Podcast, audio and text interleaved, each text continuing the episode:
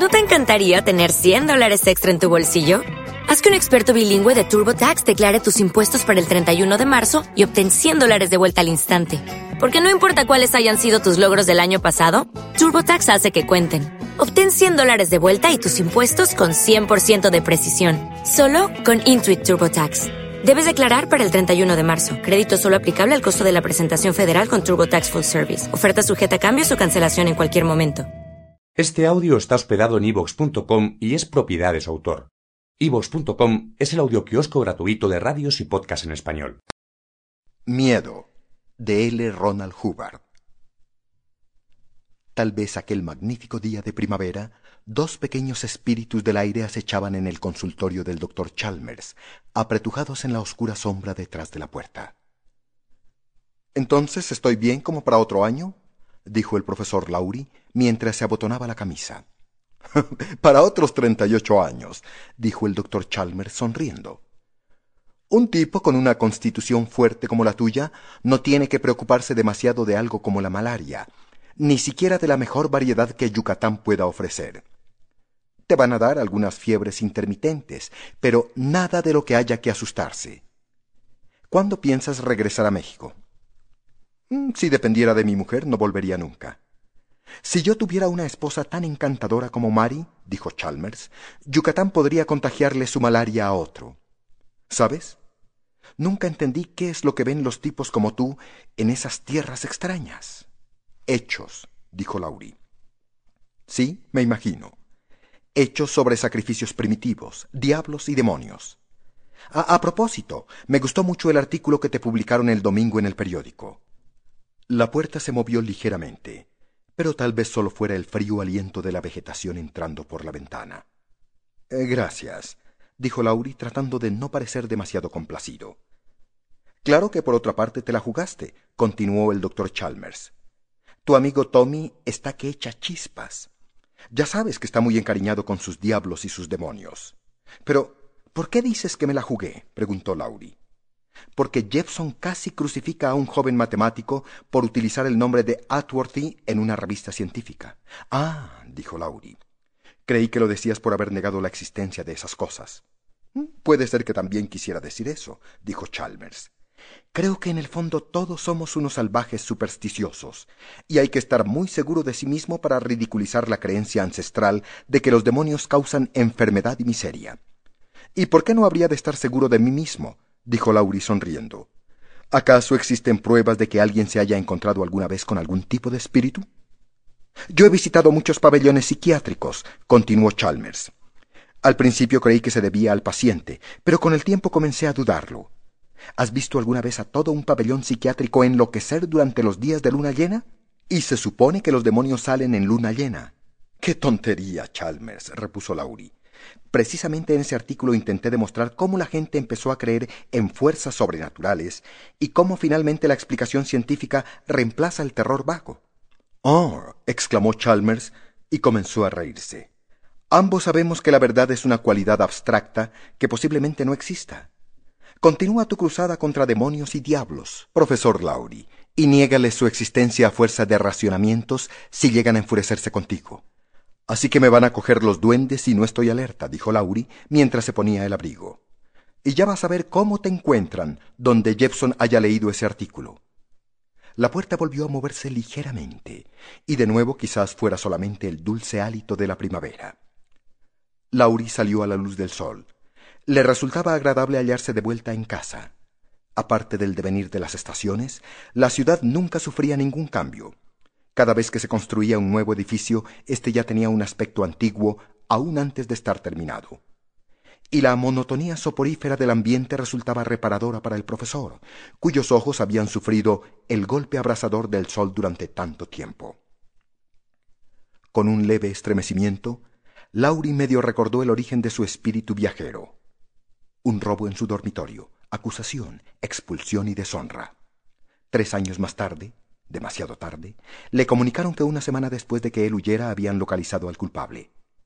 Al recordar el lejano incidente, Laurie se sintió lleno de vergüenza, como entonces, cuando sentía que debía disculparse con el primero que pasara. Pero el aire que estaba cargado de primavera y olía a tierra húmeda disipó finalmente aquel amargo recuerdo. Verdaderamente la apacible ciudad había cambiado muy poco. Veinticinco años atrás su padre, Franklin Lowry, había caminado por esa misma calle. Y lo mismo había hecho Ezequiel Lowry veinticinco años antes de eso. Y no una sola vez, sino todos los días de su vida adulta y más tarde, muertos, habían recorrido el mismo camino en una carroza fúnebre. Pero tal vez James Lowry pudiera cambiar la tradición, si no es que había sido ya el primero en modificar muchas tradiciones. El primer Lowry en manchar la reputación del apellido en el ámbito académico. El primer Lowry con espíritu viajero. Criado en el interior de una gran tumba como hogar, donde no se pronunciaba una sola palabra de más de tres sílabas, y donde la principal atención que se les dispensaba era un cállate. James Lowry se creó inevitablemente su propio universo con el delicado material de los sueños. Swift, Carroll, Verne, Dumas, Shakespeare, Homero, y los autores anónimos de mitos de todos los lugares habían sido sus consejeros, sus amigos y sus compañeros de juegos.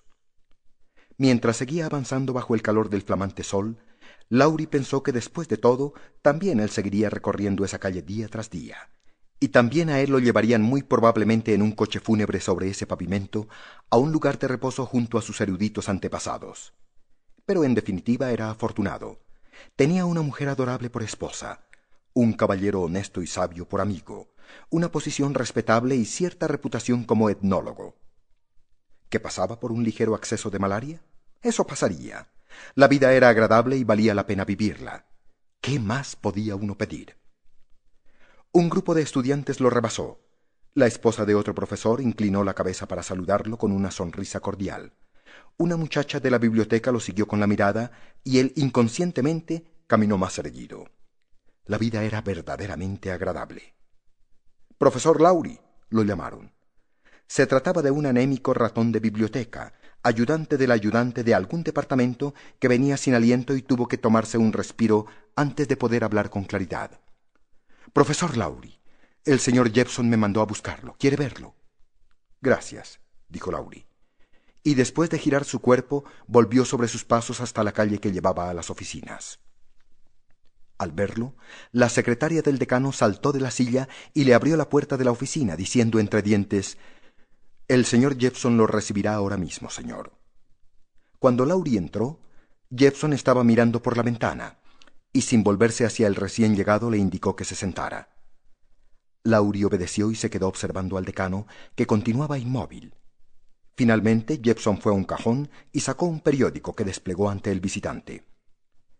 Laurie se había olvidado por completo del asunto de su artículo, y al verlo se sobresaltó. Pero al instante recuperó la calma porque, en definitiva, el artículo no tenía nada de malo. Laurie, dijo Jepson tomando un sorbo de agua, a usted le hemos tolerado muchas cosas. A pesar de ser necesario aquí, decidió vagar por un territorio perdido, involucrándose con lo profano y buscando afanosamente brujerías, igual que un perro buscaría un hueso que no recuerda dónde enterró. La Universidad de Atworthy le ha dado fondos, cuando no debería haber financiado sino edificios nuevos. Yo he conseguido por mi cuenta dinero más que suficiente para sufragar mis expediciones, se aventuró a decir Laurie. Esas subvenciones fueron reembolsadas hace tres años. No importa, le interrumpió Jepson. Estamos aquí para desarrollar la inteligencia de una gran nación, no para exhumar los huesos de una civilización salvaje. Yo no soy etnólogo y no simpatizo con la etnología. Comprendo que alguien pueda tener esa ocupación como hobby, pero sosteniendo como yo sostengo que el hombre es enteramente el producto de su entorno, no logro ver cómo el estudio de las costumbres paganas pueda arrojar alguna luz válida para comprender la humanidad. Bueno, ya sabe lo que pienso al respecto. Pero el hecho es que aquí enseñamos etnología y usted ocupa esa cátedra. Yo no estoy en contra de ningún tipo de aprendizaje, pero sí estoy en contra de las obsesiones. ¿Puedo preguntar con qué permiso escribió este artículo? A mí me parece, se defendió Laurie, que la función del académico es la de transmitir lo aprendido a aquellos a los que podría serle de utilidad. La función del académico no tiene absolutamente nada que ver con esto, Laurie. Porque este miserable periodicucho es una basura, es una farsa, está repleto de mentiras bajo nombres de hechos científicos y mm, esta mañana he tenido que ver el nombre de Atworthy publicado en él. Aquí está, por el catedrático James Lowry, etnólogo, Universidad de Atworthy. No veo por qué habría de firmarlo de otra manera, dijo Laurie. Es un despreciable intento de notoriedad. Degrada el verdadero propósito de la educación. Pero claro, añadió Jefferson con desdén, supongo que no se puede esperar otra cosa de una persona de vida tan sumamente desordenada. Perdón, dijo Laurie. Ya llevo aquí el tiempo suficiente como para conocer el historial de cada miembro de nuestro personal, y sé que a usted se le expulsó. Ese asunto se aclaró completamente, gritó Laurie, ruborizado a más no poder y doblegado por el pesar del recuerdo. Tal vez, pero esa no es la cuestión. El artículo es necio y vulgar, y al ser necio y vulgar ha manchado la reputación de Atworthy. Jepson se inclinó sobre el periódico y se ajustó la montura de las gafas sobre la nariz. Las enfermedades mentales de los hombres podrían deberse en parte a los fantasmas de hechiceros del pasado. ¿Acaso la próxima vez escribirá sobre la demonología como algo en lo que todos debemos creer? Por el catedrático James Lowry, etnólogo, Universidad de Atworthy. Esto es vergonzoso. Toda la ciudad hablará de ello.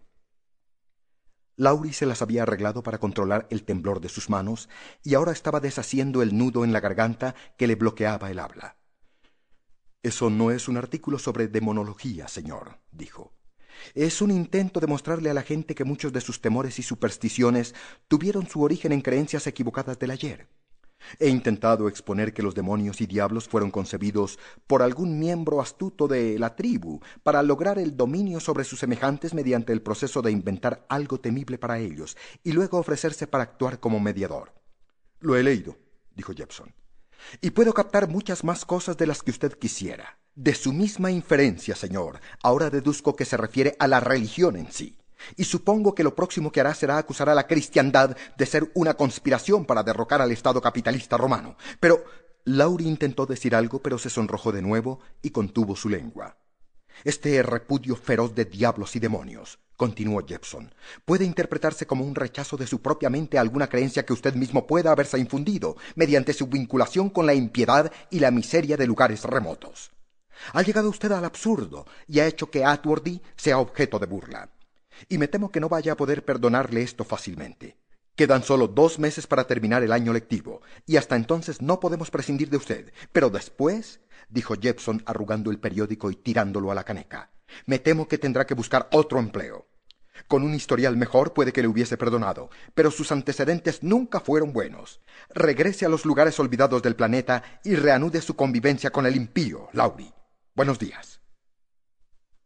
Laurie recorrió varias manzanas antes de volver en sí. Vaciló torpemente sobre si tenía alguna clase, hasta que recordó que era sábado y que los sábados no dictaba ninguna clase. Recordó vagamente haberse encaminado a una reunión, o para almorzar. No, no podía ser para almorzar porque evidentemente por la posición del sol eran más o menos las dos. Estaba tiritando, y pensó que no debía temblar como si fuera el fin del mundo. Había otras universidades que se alegrarían de poder contar con sus servicios. Había personas adineradas que le habían ofrecido subvenciones, en vista de que sus viajes amortizaban la inversión con creces. No, no debía sentirse tan mal, y aun así tiritaba como si estuviese desnudo en medio de un viento invernal. Las impetuosas nubes oscurecieron la calle un momento. Lauri se esforzó por determinar el origen de su escalofrío. Era Mari. Pobre Mari. Ella adoraba aquel mundo de reuniones de té y de coro. Había crecido en esa ciudad y todos sus recuerdos estaban ahí. Sus amigos acacharían la cabeza al verla. No.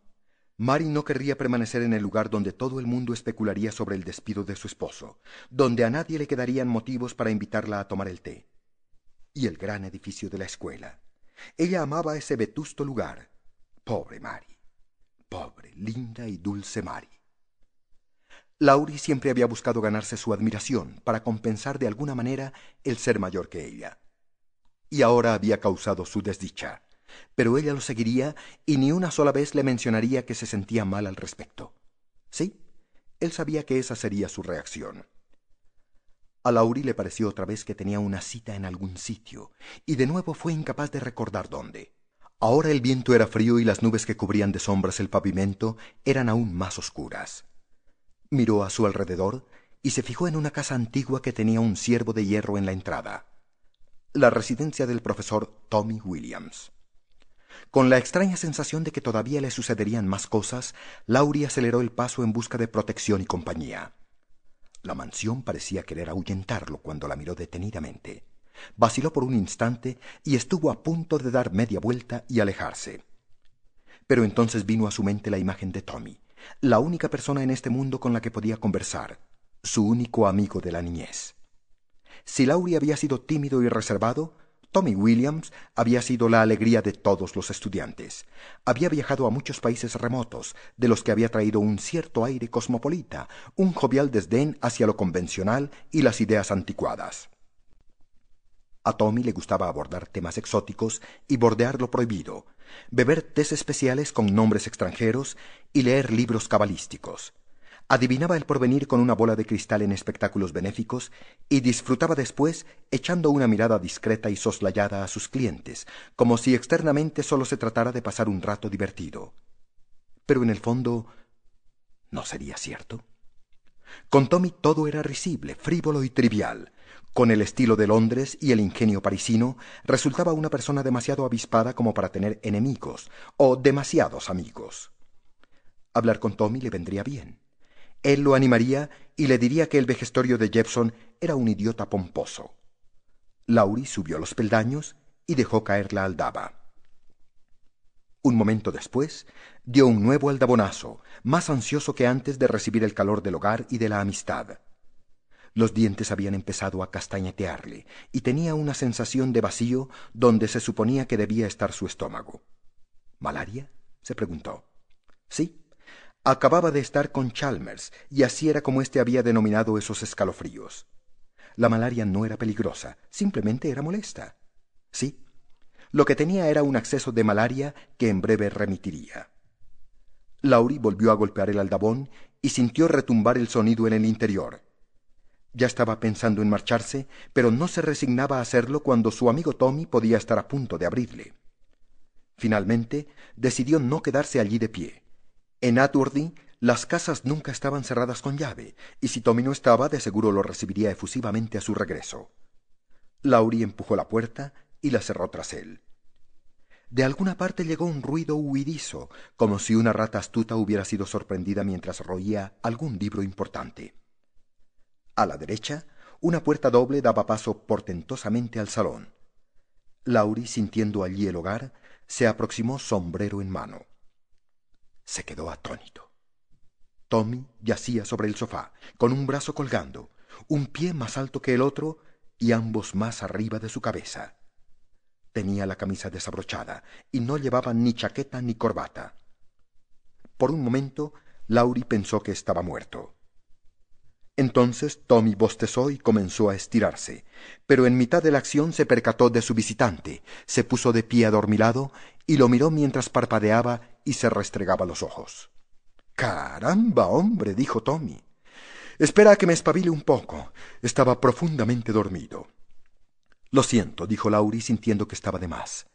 Pensé que estabas fuera y que podía esperar a que volvieras. Por supuesto, dijo Tommy. De todas formas ya he dormido demasiado. ¿Qué hora es? Laurie echó un vistazo al gran reloj del recibidor. Las dos y cinco. Bien, esto te demuestra lo que la juerga continua y la falta de descanso hacen con un hombre. Dame el sombrero y caliéntate al fuego. Nunca he visto a nadie tan lívido. ¿Tanto frío hace afuera? Eh, parece que fuera un pequeño resfriado, dijo Laurie. Malaria, tengo entendido. Se sintió un poco mejor. Parecía que Tommy se alegraba de verlo y cruzó la habitación hasta la chimenea donde había dos leños ardiendo. Tommy fue junto a él, los atizó, y se formó una grata calidez, y luego se mantuvo ocupado en el mueble bar, preparando algo de beber. Te tienes que cuidar más, viejo amigo, dijo Tommy. Solo tenemos un profesor Laurie en Atworthy, y no podemos correr el riesgo de perderlo. Tómate esto y te sentirás mejor. Laurie cogió la bebida, pero no la probó inmediatamente. Miraba alrededor de la estancia, las antiguas vitrinas y las figuritas chinas que había en la repisa de la esquina. Cuando eran pequeños, ni a él ni a Tommy les permitían entrar en esa habitación, a no ser que hubiera visita y fueran a presentarlos, y entonces con la cara lavada y sintiéndose culpables de alguna fechoría, los dejaban sentarse rígidamente en unas sillas todavía más rígidas y se sumían gradualmente en la estupidez. Laurie bebió un trago y sintió el calor de la bebida que le recorría placenteramente. Tommy estaba sentado ahora en el borde del sofá, estaba encendiendo un cigarrillo, pero se quedó tanto tiempo contemplando a Laurie que se quemó los dedos con el fósforo. Lo tiró y se metió los dedos en la boca. Algo está mal, Jim, dijo. Laurie lo miró y bebió de nuevo. Se trata de Jepson. Descubrió un artículo mío en el periódico y se puso furioso. Ya se recuperará, dijo Tommy riendo. Sí, dijo Laurie. Él se recuperará, pero no sé si yo lo haga. ¿Por qué? Al finalizar el período académico estaré despedido. ¿Qué qué? ¿El viejo estúpido? Para eso se necesita una orden del consejo. Jepson controla el consejo y puede hacerlo. Tengo que buscar otro trabajo. Jim, tienes que aclarar esto. Es cierto que nunca ha sido del agrado de Jepson, pero todo el mundo se pondrá furioso. Estuvieron discutiendo el asunto durante un rato y al final una especie de desesperanza empezó a embargar el tono. Las frases comenzaron a ser inconexas y finalmente quedaron en silencio. En la cara de Tommy había una extraña mueca forzada, pero en su mirada había un aire de desolación. Es como si ese artículo tuyo hubiera comenzado a atraparte, dijo. Eso es bastante obvio. Jim, a lo que me refiero es que el artículo es sobre demonios y diablos y tiende a mofarse del poder que puedan tener. Tommy, dijo Laurie sonriendo, parece que creyeras en la demonología. Cuando fallan las doctrinas, uno debe buscar en otra parte, dijo Tommy bromeando. Pero, ¿estaba bromeando? Dijiste que los dioses del destino no existen, que los diablos y los demonios fueron invención de algún maquiavélico hechicero, y que la gente en su ceguera creyó ver un mundo maligno. El mundo no es malvado ni está poblado de seres celosos, deseosos de minar la felicidad del hombre, argumentó Laurie. Nadie lo sabe, Jim. Debería ser más como yo, que sé que este mundo es un lugar caprichoso y maligno, y que las personas son básicamente malvadas. Y sabiendo esto, siempre me complace encontrar algún átomo de bondad, mientras que la contemplación de algo malvado simplemente me aburre. Tú, por el contrario, marchas infatigablemente hacia la pesadumbre y el desengaño. Para ti todas las cosas son buenas, y cuando te topas con algo ruin y turbio, te rebelas. Y hoy me vienes temblando de fiebre, atormentado por una jugada traicionera de alguien que creíste que era benévolo. Ese punto de vista tuyo nunca te va a reportar otra cosa que miseria y lágrimas. Así que me tengo que doblegar ante la superstición y heredar todos los pensamientos tenebrosos de mis ignorantes antepasados. Al diablo con tus diablos, Tommy Williams. No serán la causa de nada de lo que me suceda. Pero, según parece, dijo Tommy con voz pausada, incluso siniestra, ya han hecho que te suceda algo. Bah, dijo Laurie, pero un escalofrío recorrió su ser. Afirmas en un artículo que no existen, y ese mismo artículo provoca la ira de un loco vengativo dando lugar a tu despido. Tonterías, dijo Laurie, no tan enérgicamente. Sé bueno y di que el mundo es un lugar maléfico, lleno de espíritus malvados. Vete a casa, métete algo de quinina y descansa. y pensar que había venido en busca de consuelo, dijo Laurie sonriendo.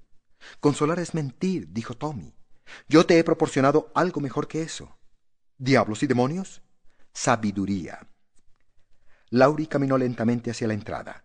La fiebre le impedía hablar con claridad. Maldita sea, estaba seguro de tener una cita en algún sitio esta tarde. Casi podía recordar a qué hora. A las tres menos cuarto. Y esa era la hora que daba el viejo reloj. Se precipitó hacia la percha donde, sobre una nutrida colección de abrigos y bastones, estaba su sombrero. Al final del crepúsculo salía luz de las ventanas que había a todo lo largo de la calle, y se podía ver gente a través de ellas. Se había levantado un viento a ras de suelo. En lo alto, una fría luna se asomaba a través de los claros que dejaban las nubes. ¿Dónde estaba? El cartel de la calle decía Avenida Elm y Locust, lo que quería decir que tan solo se encontraba a media cuadra de la casa de Tommy, y más o menos a una de la suya. Laurie miró preocupado su reloj y vio que eran las siete menos cuarto. Las siete menos cuarto. Un escalofrío se apoderó de él y le castañetearon brevemente los dientes. Buscó a su sombrero, pero había desaparecido. Temió haberlo perdido y lo buscó ansiosamente por todas partes. Un grupo de estudiantes pasaba por allí y uno de ellos inclinó respetuosamente la cabeza hacia Laurie. Las tres menos cuarto. Las siete menos cuarto. Cuatro horas. ¿Dónde había estado? En casa de Tommy. Eso era, en casa de Tommy pero se había marchado a las tres menos cuarto, y ahora eran las siete menos cuarto, cuatro horas. Nunca en su vida había estado ebrio, pero sabía que al beber uno en exceso, luego tiene la cabeza embotada y el estómago irritado. Pero, por lo que podía recordar, en casa de Tommy solo se había tomado una copa. Y ciertamente un trago no era suficiente para dejarle la mente en blanco. Era horrible haber perdido cuatro horas. ¿Dónde había estado? ¿Se había visto con alguien? ¿Le abordaría a alguien mañana diciéndole Qué buena charla dio usted en el club, profesor Lauri? La malaria podría dejar a un hombre inconsciente, pero incluso en el delirio uno sabría dónde estaba, y ciertamente no tenía síntomas de haber estado delirando. No, no había estado ebrio y tampoco era la malaria. Lauri comenzó a caminar rápidamente hacia su casa. Tenía un dolor que le corroía por dentro y que no podía definir, y la lamentable sensación de semirrecuerdo a la que acompañan palabras que se niegan a llegar completamente a la conciencia. Quizás si se concentrara un poco más, podría recordar dónde había estado. La noche le resultaba siniestra y Lauri hacía todo lo posible para no perder el autodominio. Cada árbol era una sombra acechante que en cualquier momento podía materializarse en... en... Por Dios, ¿qué le estaba pasando? ¿Cómo podía ser que tuviera miedo de la oscuridad? Lauri se adentró en el sendero de su casa. Por lo que podía ver, la vieja mansión dormía, reteniendo densas sombras en su entorno. Se detuvo un momento al pie de las escaleras, un poco extrañado de no ver luz en la fachada. Pero tal vez Mary se había preocupado al ver que no llegaba y había ido a buscarlo a la oficina. No. En ese caso, su esposa habría llamado por teléfono. Laurie sintió que una clamorosa alarma sonaba en su interior, y luego un grito aterrador atravesó las tinieblas. Jim. Oh, Dios mío, Jim. Laurie salvó los peldaños de un salto y casi echó la puerta abajo. Ya en el corredor de entrada, vaciló un momento, indeciso. Luego se puso a buscar frenéticamente por todas partes, esforzándose por captar nuevamente el sonido de la voz de Mary. Pero en la casa solo había silencio. Corrió hacia la escalera y encendiendo las luces con dedos anhelantes al pasar, hojeó todas las habitaciones del segundo piso y subió por las estrechas escaleras cubiertas de suciedad que conducían al ático. Alrededor de la antigua torre el viento gemía y los baúles acechaban como bestias negras en la penumbra. Encendió una cerilla y para su tranquilidad aparecieron las viejas formas familiares. Pero Mari no estaba allí. Tembloroso, descendió para inspeccionar nuevamente el segundo piso. Había empezado a sentir el estómago revuelto y la sangre le golpeaba las sienes desde adentro con la fuerza de dos martillos. Había encendido todas las luces a su paso y la misma luz se le antojaba cruel y hostil porque revelaba una casa vacía. ¿Mary podría estar en la casa de al lado? ¿O acaso había tenido que asistir sola a alguna cena? Sí, eso debía ser.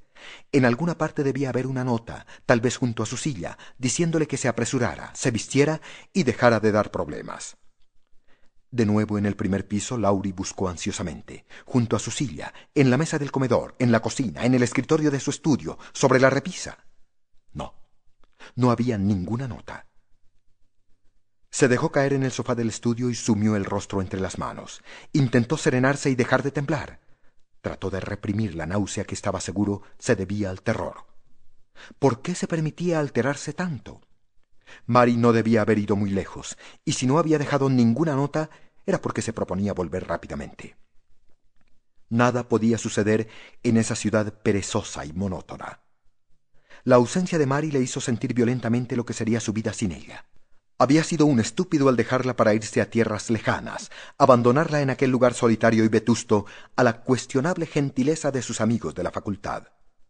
La vida sin ella sería una interminable sucesión de jornadas carentes de propósito, vividas con una profunda desesperación. Estuvo allí sentado unos minutos tratando de calmarse y de convencerse de que todo estaba bien, y al cabo de un rato alcanzó un estado mental que si bien no era cómodo, le permitía al menos dejar de temblar.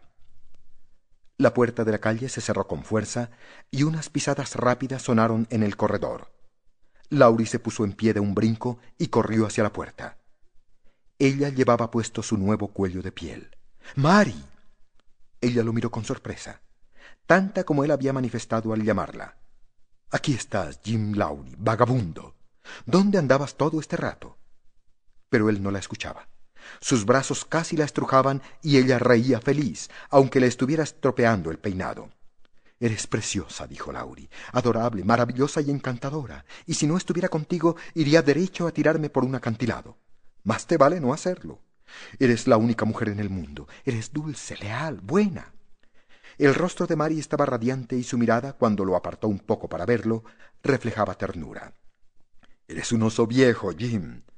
Ahora dime, ¿dónde has estado? Pues... Laurie se quedó mudo, sintiéndose muy incómodo. No lo sé, Mary. Deja que te huela el aliento. No estoy borracho. Pero si estás tiritando, Jim. ¿Has cogido la malaria otra vez? y andas paseando por ahí cuando deberías estar en la cama. No, estoy bien, de veras, estoy bien, Mari. ¿Tú dónde andabas? Fuera, buscándote. Lamento haberte preocupado. Mari se encogió de hombros. Haz que me preocupe un poco de vez en cuando y sabré cuánto te adoro.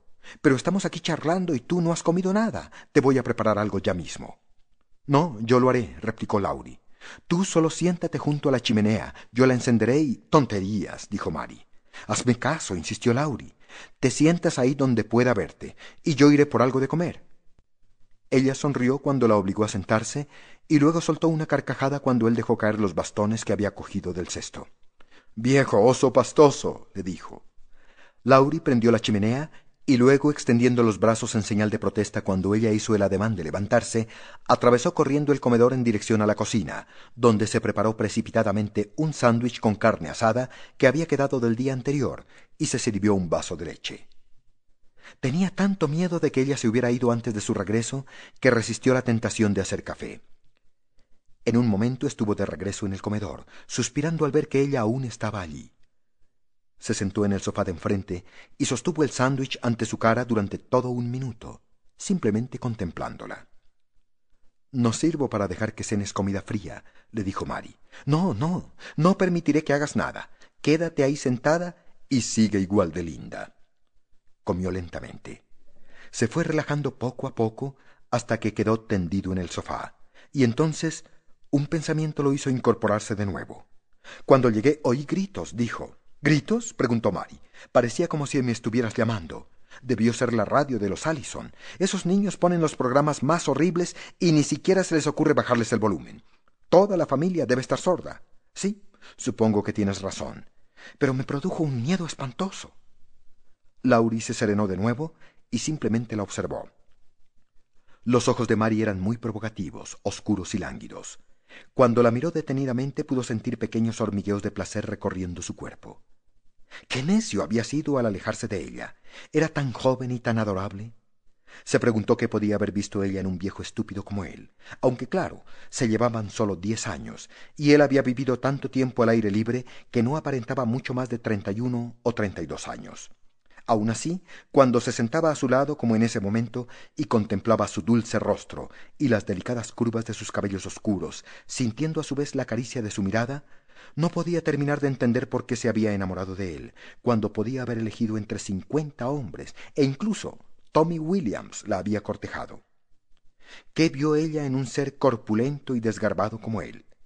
Por un instante Laurie se sintió aterrorizado al pensar que algún día ella podría llegar a cansarse de sus silencios, de su frialdad, de sus largas ausencias.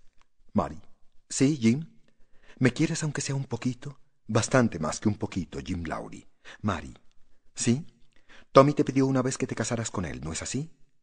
Un gesto de disgusto ensombreció el semblante de Mary. A pesar de tener una aventura con otra estudiante, me pidió que me casara con él. Jim, no te pongas celoso otra vez. Creía que ya habíamos superado eso hace mucho tiempo. Y sin embargo te casaste conmigo. Tú eres fuerte, vigoroso, y todo lo que a una mujer le gusta de un hombre, Jim. A las mujeres les parecen atractivos los hombres solo cuando los encuentran fuertes. Algo anda mal con una mujer cuando se enamora de un hombre porque sea guapo. Gracias, Mary. Y ahora, señor Laurie, creo que lo mejor es que te vayas a la cama antes de que te quedes dormido en ese sofá. Solo un ratico más, pidió Laurie. No, exclamó Mary, que se levantó y tiró de él hasta ponerlo de pie. Estás casi ardiendo y al mismo tiempo medio congelado. Cuando te dan estos accesos, lo que más te conviene es irte a la cama. No veo qué satisfacción puedes encontrar vagando por algún territorio remoto simplemente para tostarte al sol y dejar que algún bicho te pique. A la cama, señor Laurie. Laurie dejó que ella le obligara a subir las escaleras y a meterse en la habitación, para luego darle un prolongado beso y abrazarla muy fuertemente antes de dejarla volver a la sala. Se sentía muy a gusto mientras se desvestía y estuvo a punto de tararear algo mientras colgaba el traje, cuando descubrió una gran raspadura en su cuello. La inspeccionó más detenidamente y encontró otros desgarrones. Además su ropa estaba toda arrugada y rígida en algunas partes como si se hubiera manchado de barro. El vestido estaba destrozado.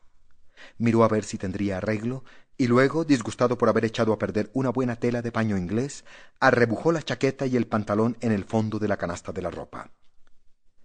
Mientras se ponía la pijama, recapacitó sobre lo buena que era Mari. No le había llamado la atención a pesar de que estaba hecho un desastre. Se lavó la cara y las manos abstraídamente, reflexionando sobre cómo se podría haber roto el traje. Se secó con una gran toalla y estaba ya a punto de ponerse la bata cuando se quedó atónito al descubrir una marca en su antebrazo. No era demasiado grande ni le causaba dolor. Interesado acercó el brazo a la luz. La herida era de color escarlata, de una escarlata no muy diferente al de un tatuaje. ¿Y qué forma más extraña tenía? Parecían las patas de un perro pequeño, cuatro patas diminutas, como si un animal hubiera andado por su brazo. Más bien parecía ser un conejo. Extraño, se dijo. Regresó a la habitación y encendió la luz. Abrió la cama y ahuecó la almohada. Extraño.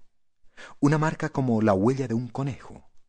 ¿Cómo podía haberse desgarrado el traje y haberlo manchado de barro? ¿Qué era lo que le había dejado esa huella en el antebrazo? Le sobrevino un escalofrío. La fría luna, oculta por segundos tras las vertiginosas nubes, proyectaba la silueta de la ventana a los pies de la cama. Lauri hizo a un lado las cobijas, molesto por haber olvidado cerrar la ventana, y subió la hoja. El viento le arrojó una ráfaga helada y corrió a meterse de nuevo bajo las cobijas. Bueno, mañana sería otro día, y cuando saliera el sol se sentiría mejor. Claro que la malaria nunca le había producido esa sensación de malestar en el estómago. A la luz azulada de la luna, el viento encontró una rendija bajo la puerta y comenzó a gemir una desconsoladora endecha. El sonido no era constante, sino que pasaba paulatinamente de un murmullo a un rotundo gemido, para convertirse luego en un chillido, y finalmente caer nuevamente hasta quedar en un suspiro. Y Lauri pensó que llevaba consigo una voz. Se dio la vuelta, trató de taparse el oído derecho e incrustó el izquierdo en la almohada. El viento seguía sollozando y a cada momento gemía. ¿Dónde? Para luego gruñir y refunfuñar. Jim Lowry se giró otra vez y tiró de las cobijas para ceñirlas sobre su oído. ¿Dónde? Un quejido lastimero. ¿Por qué? La ventana batió furiosamente como si algo estuviera intentando entrar. Con un hormigueo en la piel, Lauri se incorporó sobre su hombro y contempló el haz de luz. Pero la luminosidad de la fría luna sólo se veía enturbiada por las rápidas nubes. La ventana golpeó una vez más, pero de nuevo estaba sólo la luz lunar. Soy un estúpido, dijo Lauri tirando otra vez de las cobijas. Un suspiro. ¿Por qué? Un quejido lastimero. ¿Dónde?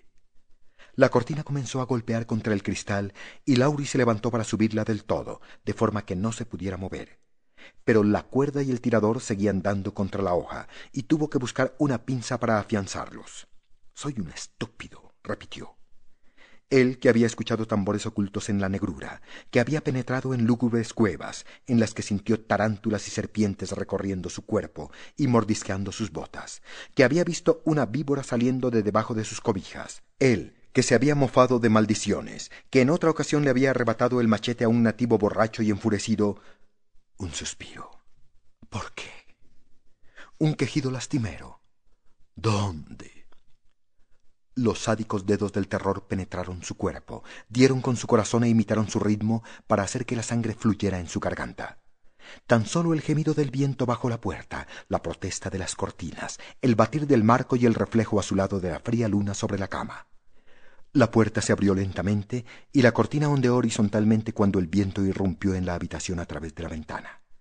La puerta blanca se cerró de un portazo y la pared tembló. Una forma blanca se movía lentamente hacia él, sobre unos pies silenciosos, y un pálido rostro fulguraba de forma mortecina sobre un reluciente cuchillo. Más y más cerca. Lauri se abalanzó salvajemente y le arrancó el cuchillo de un golpe. Pero era Mari.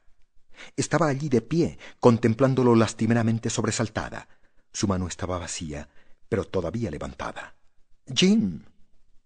Él estaba temblando, aterrorizado ante la idea de haber podido lastimarla. Se dejó caer débilmente en el borde de la cama y experimentó cierto alivio. Cuando encendió la luz, había un vaso roto sobre la alfombra y un charco de leche caliente que humeaba con el aire frío. Mary tenía una mano a la espalda y él, con una súbita sospecha, la obligó a adelantarla. Laurie había golpeado el vaso tan violentamente que la había cortado. Acercó entonces su pequeña mano a la luz y extrajo ansiosamente un fragmento de cristal de la herida. Luego aplicó sus labios a la herida para hacer que sangrara más copiosamente. Abrió un cajón, cogió un botiquín de primeros auxilios y sacó unos antisépticos y vendas. Mary parecía sentirse más inquieta por él que por su mano. Mary. Sí.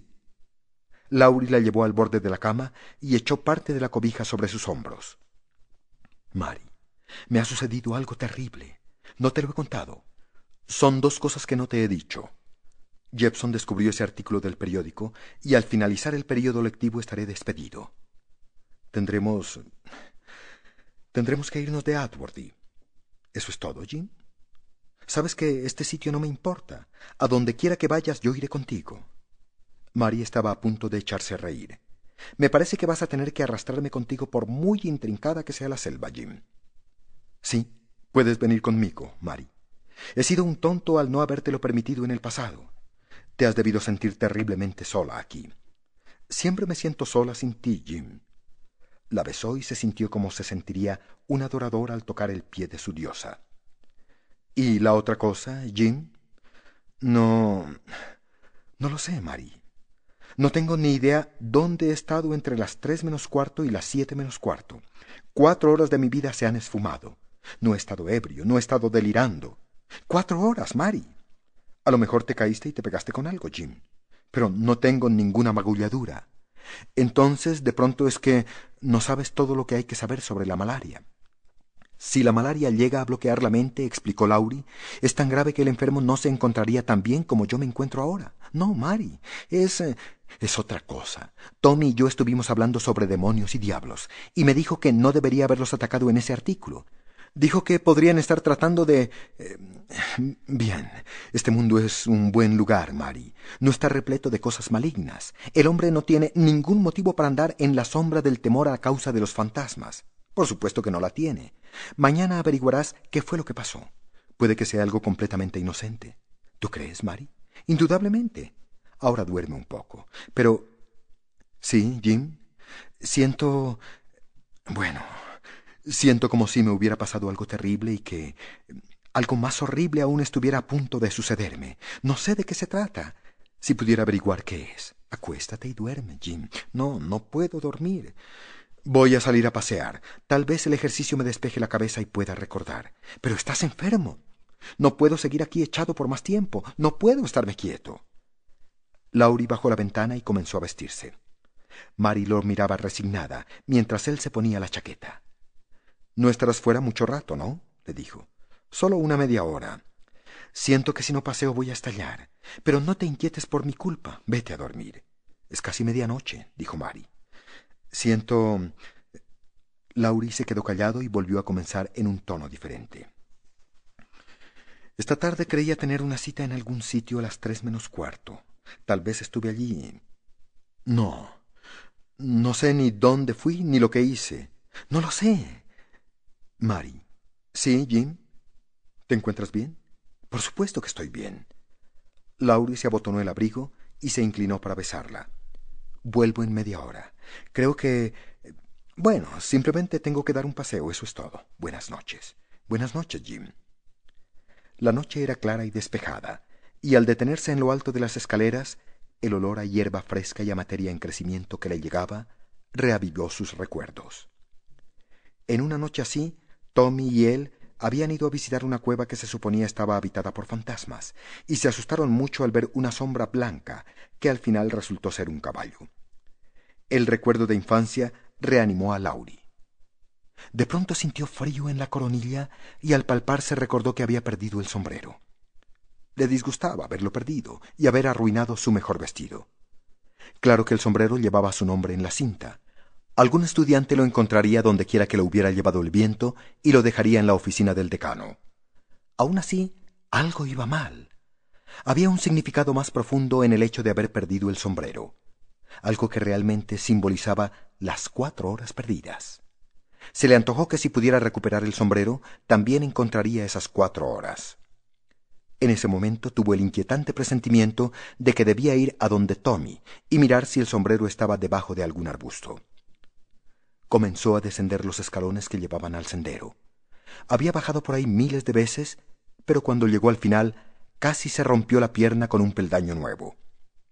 Miró hacia abajo y se hizo luego atrás apresuradamente para descubrir de repente que no podía retroceder. Casi se cayó al vacío. No había escalera detrás suyo. Desde donde estaba solo había escalera de bajada. Adelante, en algunos puntos, la escalera desaparecía al atravesar una oscura neblina, pero no había ningún indicio de qué era lo que podría esperarle en el fondo. Laurie estaba de pie, de manera que sus ojos estaban por encima del nivel del jardín, y pensó que podría alcanzar aquel borde indefinido y salir de allí. Y aunque efectivamente logró alcanzarlo, el borde se apartó de él y Laurie estuvo a punto de caer. Contempló desalentado la bajada al infierno la luna, los escalones y ninguna conexión entre el lugar en el que él estaba y el porche. Lauri intuía que no podría llegar al fondo, que no tenía el aplomo suficiente como para afrontar el horror que acechaba abajo. Intentó retroceder nuevamente, pero de nuevo estuvo a punto de caer en la nada. Escudriñó la perspectiva del tramo de escalera que le faltaba por recorrer a través de la oscura capa de neblina, hasta un pozo negro como la tinta. Allá abajo, al lado de la escalera como a unos treinta escalones de donde él estaba, había una puerta. Y esa puerta debía conducir a la salida. Lo menos que podía hacer era intentarlo. Lauri comenzó a descender, sin dejar de sorprenderse de que los peldaños se desvanecieran tan pronto como pasaba por encima de ellos. Desde donde estaba ahora hasta la fachada de su casa no había sino un vacío. Todavía podía ver las luces allá arriba. ¿Qué pensaría Mary? Jim. Jim. olvidaste el sombrero. Laurie se giró y miró hacia arriba. Mary estaba en la entrada, contemplando la hendidura en lo que antes había sido el camino. Jim. Acababa de ver el agujero. Estoy aquí, Mary. No vayas a bajar, que ya subo. Todo está bien. La luz de la luna era demasiado tenue para que él pudiera ver la expresión de su rostro. Pobrecita, debía estar muerta de miedo. Jim. ¡Ay, Dios mío, Jim! ¿Acaso ella podía oírlo? Estoy bien, Mary. Estaré contigo apenas llegue a esa puerta. Mary comenzó a bajar por la escalera y él ahuecó las manos para gritarle que no lo hiciera. Si seguía adelante caería al vacío. ¡Para, Mary! ¡Para! Se escuchó el fragor de un trueno y la tierra se derrumbó sobre su cabeza. La luz de la luna se desvaneció y todo el tramo quedó sumido en la más absoluta oscuridad. Lauri se quedó parado, temblando y aferrándose al muro áspero y arenoso. Desde muy lejos se oyó un grito desvanecerse en la nada. Jim. ¡Ay, Dios mío! Jim. Jim. Luego se oyó como un simple susurro y finalmente silencio. Mari está bien, se dijo furioso. La hendidura se había cerrado antes de que ella hubiera alcanzado a bajar. Así, la trampa de arriba era ahora más consistente y la voz de Mary no podía atravesarla. Sin embargo, Laurie tuvo la sensación de que todo andaba mal, y la cabeza empezó a darle vueltas hasta que se decidió a hundirse eternamente en el misterio que se extendía desde el fondo, el fondo al que no osaba acercarse. Bueno, allá adelante había una puerta. No podía quedarse parado, temblando como un niño, si pretendía salir de ahí. Bajó a tientas, palpando precavidamente cada peldaño con el pie. El muro había cambiado de textura al contacto con sus manos, pues ahora era fangoso y frío, como si el agua llevara siglos resumando desde arriba, desgastando la piedra y cubriéndola de moho. El agua caía lentamente desde alguna parte, gota a gota, de forma aterradoramente ruidosa para la quietud cadavérica de aquel lugar. En el fondo resultaba gracioso que hubiera vivido tantos años en esa casa sin haber sospechado nunca sobre la existencia de aquel tramo de escaleras en el umbral mismo de la puerta. Pero, de cualquier manera, tenía algo por encontrar. Cuatro horas de su vida. Un sombrero de fieltro. ¿Dónde diablos estaba la puerta? Ya había bajado treinta peldaños y sus manos anhelantes todavía no la habían encontrado. ¿Y si se hubiera pasado? Como la escalera seguía desapareciendo a sus espaldas, nunca podría volver. El pánico lo hizo estremecerse por un instante. Tendría que seguir bajando hasta el final. ¿Hasta dónde? Algo pegajoso y cálido le rozó la mejilla y pensó que debía ser una capa de neblina. Pero qué neblina más extraña, caliente y fibrosa, incluso latía como si estuviera viva. Intentó agarrarla con las manos, pero entonces la cosa esa se retorció y desapareció, como si hubiera cogido una serpiente. Lauri se restregó las manos contra el abrigo, tratando de deshacerse de esa sensación hormigueante. Descendió un poco más, y ahora la neblina se aferraba a él como si fuera un conjunto de telarañas, adhiriéndose a su cara y enredándose en sus hombros. De alguna parte lo llamaban de forma casi imperceptible. Jim. Jim Lowry.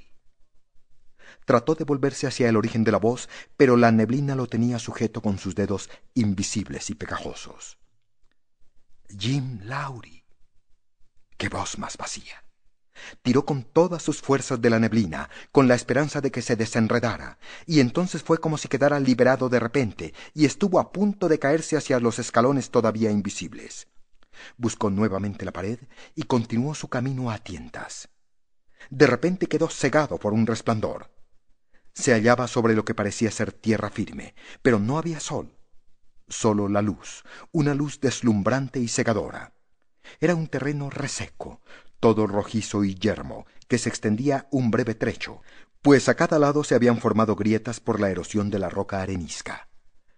Más adelante había un niño sentado despreocupadamente sobre una peña, escribiendo unas iniciales en la arena pedregosa. Estaba silbando una melodía absurda, terriblemente desafinada.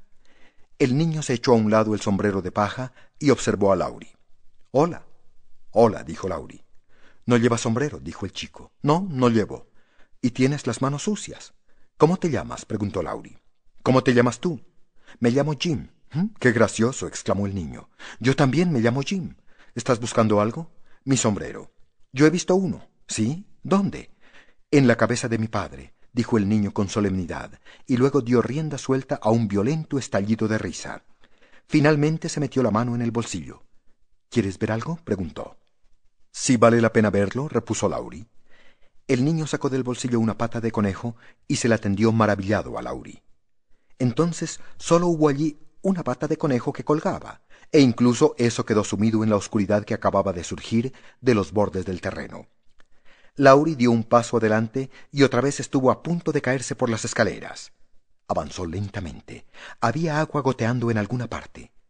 Los escalones estaban cada vez más desgastados y tenían tanto musgo que lo más seguro es que no mucha gente hubiera pasado por ahí antes. Lauri percibió un débil fulgor que parecía emanar de una entrada. ¡Qué bien! Después de todo, sí había una puerta abajo. Las escaleras tenían una salida. La neblina se arremolinó por un instante y la puerta quedó oculta, pero al momento se hizo de nuevo visible, esta vez nítidamente, solo que estaba cerrada, y la luz parecía provenir de una fuente indefinida en la misma escalera. Lauri ya no se sentía especialmente asustado porque ahora tenía algo claro. Sabía que en alguna parte encontraría el sombrero y las cuatro horas. Cuando estuvo delante de la puerta, respiró profundamente, sintiéndose aliviado. Sabía que una vez que saliera de esas escaleras se sentiría mejor. Intentó mover el pomo de la puerta, pero estaba cerrada desde dentro y no había señales de que hubiera timbre. Se inclinó para mirar por la cerradura, pero no había cerradura. Volvió a incorporarse y descubrió sin sorprenderse que una aldaba había aparecido ante él. Representaba una cabeza de mujer de color verdoso de la que surgían grandes serpientes. La medusa. Laurie la dejó caer y el sonido retumbó por las paredes a lo largo de las escaleras, como si una piedra hubiera bajado rodando. Esperó largo rato antes de percibir sonido alguno al otro lado, y justo cuando estaba a punto de volver a hacer sonar la aldaba, apareció una ventanilla con barrotes herrumbrosos que se estaba abriendo. El cerrojo martilló. La puerta se abrió de par en par, y el olor acre de matojos chamuscados y de una densa nube de oscuridad se extendió por todas partes. Dos murciélagos pasaron chillando y le rozaron con sus suaves alas de piel. El humo se le metió en los ojos y no pudo ver claramente a la mujer. Tuvo la impresión de que ella tenía el rostro demacrado, los dientes amarillentos, todos rotos y torcidos, los cabellos enmarañados y descoloridos, y los ojos como las cuencas de una calavera. Señora, me gustaría salir de estas escaleras, dijo Laurie. Señora. De modo que esta noche eres educado, James Laurie. De modo que quieres adularme para entrar. ¿No vas a entrar, Jim Laurie? Espere, señora, ¿por qué sabe mi nombre? Nunca he estado aquí antes, pero claro que has estado antes en estas escaleras. Nunca me olvido de una cara. Pero ahora estás bajando, y en aquel momento subías. Y no te llamabas Jim Laurie. Cuando llegaste aquí te reíste de mí, me golpeaste y me escupiste la cara. Yo nunca olvido. Eso no es cierto. Lo será hasta que surja aquí algo de verdad. Y ahora me imagino que quieres tu sombrero. Pero, ¿cómo sabía que estaba buscando mi... ¿Cómo sé las cosas? Has perdido el sombrero. Se fue como un murciélago. Perder el sombrero fue una estupidez. Ya eres muy grande como para no tener juicio, y también tienes la cabeza suficientemente grande como para que sujete un sombrero. Pero eso no es todo lo que has perdido, Jim Lowry. Bueno, no, no lo es. Has perdido cuatro horas, así de sencillo. Cuatro horas completas y el sombrero. ¿Quieres un consejo? Perdón, señora. ¿No podríamos entrar y abandonar estas escaleras? No puedes salir de las escaleras. Subiste por ellas y ahora las vas a bajar hasta el final. Tienes que bajar. No hay nada más que hablar. Así te hundas, te arrastres, sientas náuseas o te tambalees, tienes que llegar hasta abajo. Todo, todo hasta abajo. ¿Quieres un consejo? Por favor. Entonces dame tu pañuelo. Lauri se lo entregó y ella se sonó violentamente y lo arrojó luego a la oscuridad. Al momento, uno de los murciélagos regresó trayéndolo. La mujer volvió a arrojarlo y esta vez fue el otro murciélago el que apareció. ¡Fugitivos! los reprendió la mujer. ¿Quieres un consejo, James Lowry? Por favor, señora. No trates de encontrar tu sombrero. ¿Por qué no, señora? Porque si encuentras tu sombrero, encontrarás las cuatro horas, y si encuentras esas cuatro horas, morirás. Lauri la miró sorprendido cuando le metió el pañuelo en el bolsillo del abrigo y se aproximó de puntillas hacia su cuello. Y aunque sintió el pinchazo de sus uñas, ella solo le estaba ajustando la corbata. ¿Quieres un consejo, James Lowry? Sí, señora. Los sombreros sombreros son, y los gatos gatos son, y cuando los pájaros cantan es que hay algo torcido en el mundo. Los murciélagos son murciélagos y los sombreros son sombreros, y cuando llega la primavera, el mundo no está sino preparándose para otra muerte. Las ratas ratas son, y los sombreros sombreros son, y no puedes caminar más deprisa, nunca serás un vencedor. ¿Quieres un consejo? Sí, señora. Sigue bajando las escaleras y te encontrarás con una persona. Y si entonces estás decidido a morir, pregúntale dónde perdiste el sombrero. Él me lo dirá. Puede que sí, puede que no. Los murciélagos son sombreros, las ratas son gatos, y no hay sopa lo bastante profunda como para ahogarse en ella. ¿Ahogarse quién, señora? Pues ahogarse, nada más. Tienes cara de buena persona, James Lowry. Gracias, señora. Y luego te encontrarás otro hombre después del primero. Solo que ninguno de los dos es un hombre, son ideas. Y el primer hombre te dirá que estás a punto de encontrarte con el segundo, y entonces el segundo te dirá que tienes que seguir bajando hasta el pie de las escaleras, todo hasta abajo. ¿Dónde está el final, señora? ¿Dónde está el principio, por supuesto?